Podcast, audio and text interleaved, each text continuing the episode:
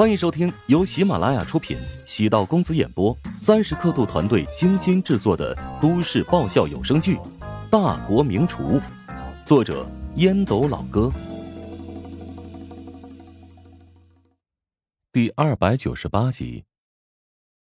没想到白婉玲会如此自信，不过这种自信不会让人反感，反而有些欣赏。白老师。承包母校食堂之事，有人从中作梗。只要你能找到关键人物，帮我们牵一下线，相信事情就会妥善解决。我试试。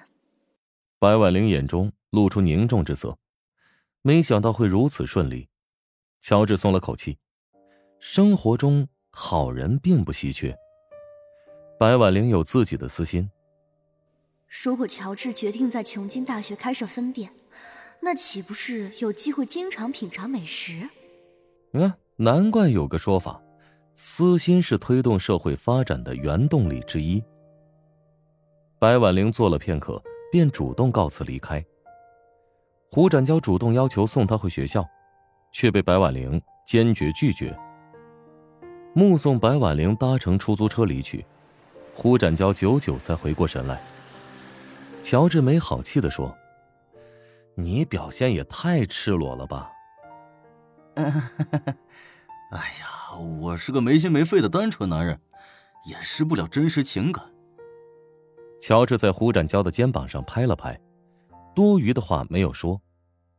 不看好胡展娇和白婉玲在一起，因为白婉玲与他的风格不搭，应当喜欢成熟稳健的大叔类型。乔治和胡展娇在白婉玲看来。是学生，更像是弟弟。尽管白婉玲已经答应帮忙，但乔治还是要找第二条路。跟胡展娇商量，决定到琼金师范大学考察场地。两所大学紧挨着，若能承包琼金师大的某个食堂，整个大学城也都在辐射范围内。脑海中不知为何冒出一个念头：师大向来出美女。白婉玲离开之后，胡展娇纠结十来分钟，还是没忍住，给白婉玲发了一条将近一千字的内容。简单概括呢，就是胡展娇向白婉玲表白了。最终，白老师回复了一个字：“滚。”胡展娇愕然半晌，意识到这段感情迅速无疾而终。胡展娇缠住乔治，陪我喝酒，我失恋了。我，是高阳甩了你，还是你甩了高阳啊？胡展娇没好气的瞪了一眼乔治，喂，你故意气我是吧？难道你说的是白老师？不是你们有开始过吗？唉，世界上最郁闷的事情便是，还没开始，便已经结束了。你跟白老师告白，结果被拒绝了。胡展娇颓废的点了点头。乔治松了口气，安抚道：“哎，太操之过急了。跟白老师才相处多久啊？这么快就告白？除非他对你是一见钟情，否则根本不可能答应你。不是说爱情来不得暧昧吗？我琢磨着快刀斩乱麻。”不会浪费彼此的精力呢。哎呀，我真是，白老师会拒绝你，其实间接说明你的眼光不错，他不是那种随便的人。你的意思是，让我继续追求他？不，我只是帮你疏解郁闷的情绪啊，但是并没有指导你做什么啊。胡展娇无语的盯着乔治看了许久，失落道。你还真是个没意思的家伙！喂，究竟陪不陪我喝酒？陪，但是现在下午两点多，咱们去哪儿喝呀？就在你办公室喝，我用软件点一些外卖喝酒。胡展娇比想象中要率性。乔治琢磨着下午没事儿，便决定陪胡展娇聊一会儿。胡展娇现在和未来都将是自己最重要的合伙人。锋利的刀剑，不经常试剑也会变钝。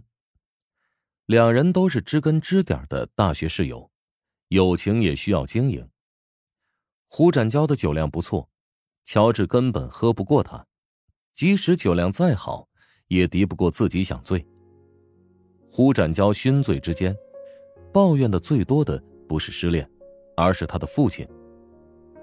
胡展娇已经跟家里摊牌，跟父亲大闹一场，父亲甚至提出，如果他不在工厂工作，就逐出家门。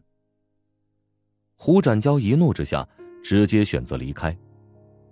母亲给胡展娇打了好几个电话，希望胡展娇跟父亲认错，但都被他拒绝。胡展娇承诺，即使自己回家，也得昂头挺胸。胡展娇露出胳膊上的淤青，打了个酒嗝，自嘲的笑道：“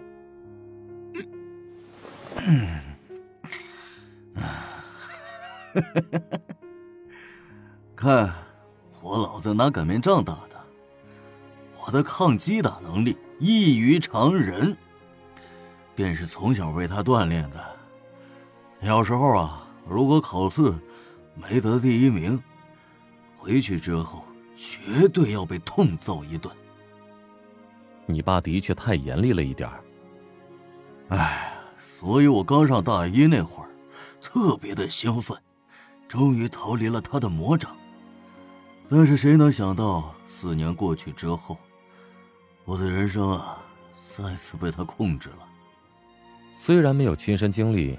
但我觉得，你爸对你并没有父爱，只是表达方式错误而已。哼，嗯，去他妈的父爱！扬起脖子，又喝了一小瓶牛栏山，扑通一声，头撞在桌面上，没有了动静。乔治暗叹了口气，将胡展娇扛到沙发上，让他平躺下来，防止他被冻着，将空调温度打到最高。胡展娇不一会儿就打起了呼噜。